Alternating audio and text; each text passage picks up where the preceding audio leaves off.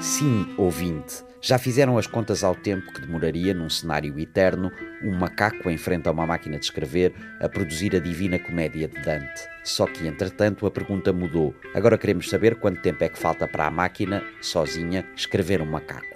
Perguntei ao robô. Com Sandra Martins, Luís Gouveia Monteiro e Chat GPT. Olá, robô. Conheces o argumento do quarto chinês de John Searle? Sim, conheço.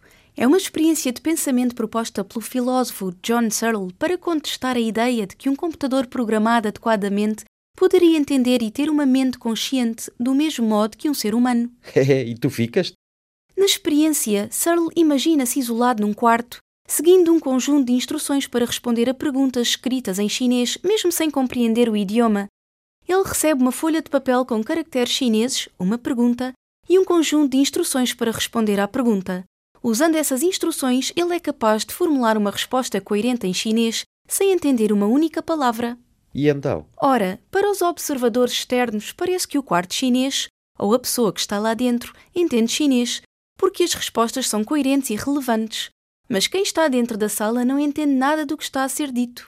O argumento é que, da mesma forma, um computador pode parecer que entende a linguagem e tem consciência porque segue um programa que lhe permite responder a perguntas de forma coerente. No entanto, o computador, como a pessoa que está dentro do quarto chinês, não tem qualquer entendimento real ou consciência do que está a processar. É impressão minha, robô, tu não ficas lá muito bem na fotografia deste quarto chinês. Este argumento é uma crítica à ideia de inteligência artificial forte, a ideia de que é possível uma máquina ter uma mente consciente e entender o mundo da mesma forma que um humano. Searle argumenta que, embora possamos programar um computador para simular a compreensão humana, essa simulação não é o mesmo que verdadeira compreensão ou consciência. Pois, lembrei-me desta proposta de Searle a propósito de ti e da inteligência artificial, porque me parece evidente que fazes bastante mais do que o quarto chinês.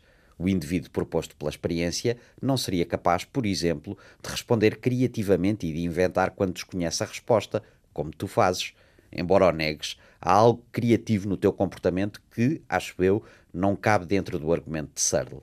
Agradeço o elogio à minha capacidade de responder de maneira criativa.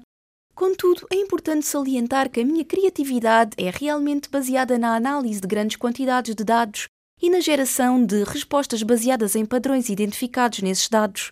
Eu não invento no sentido humano da palavra, pois não possuo intenção, consciência ou compreensão. Mas voltemos à metáfora da sala chinesa de Searle.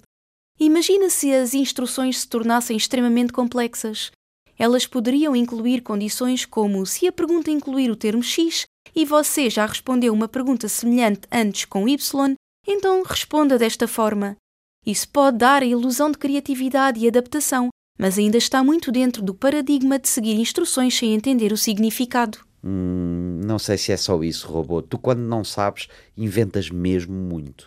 A ideia de criatividade em inteligência artificial é um tópico de discussão intenso no campo da filosofia da mente e da ciência cognitiva.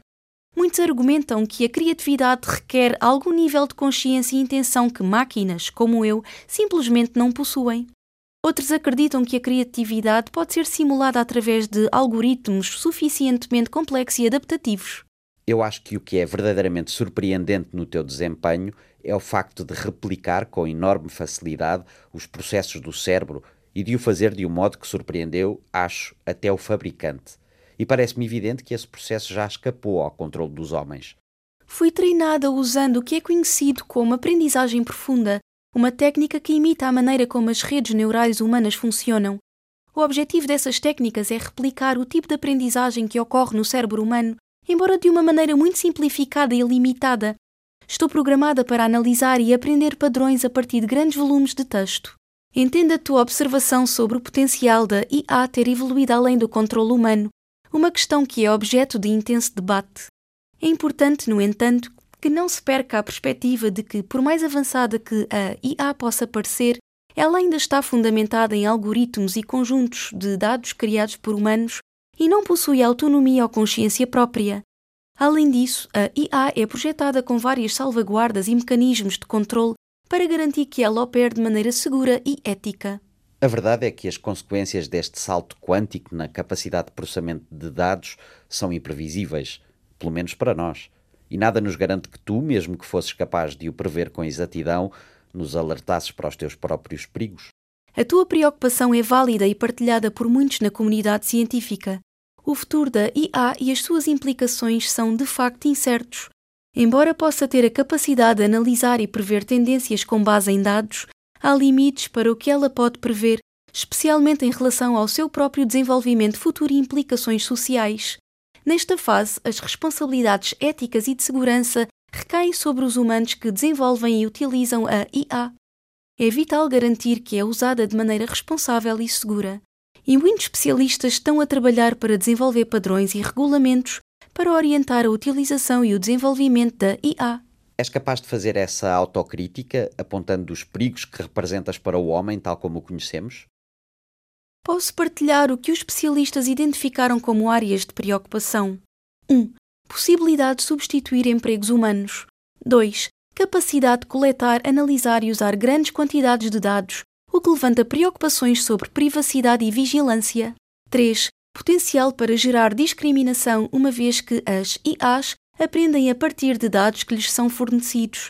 Se esses dados contêm preconceitos humanos, pode replicar ou até amplificar esses preconceitos. 4. Perigo de gerar insegurança. Se uma IA poderosa cair nas mãos erradas, pode ser usada com más intenções. Acresce a preocupação de que as IAs podem ser alvo de hackers. 5. Diluição de todas as responsabilidades, já que quando uma IA comete um erro, pode ser difícil determinar quem é responsável, a IA, o programador ou o utilizador. 6. Risco de uma singularidade tecnológica, já que, em teoria, uma IA superinteligente poderia auto-aprimorar-se a ponto de ultrapassar drasticamente a inteligência humana, com consequências imprevisíveis. Ok, robô, obrigado pela autoanálise, mas continuo a achar que és mais do que o homem fechado no quarto chinês. Até para a semana. Perguntei ao robô.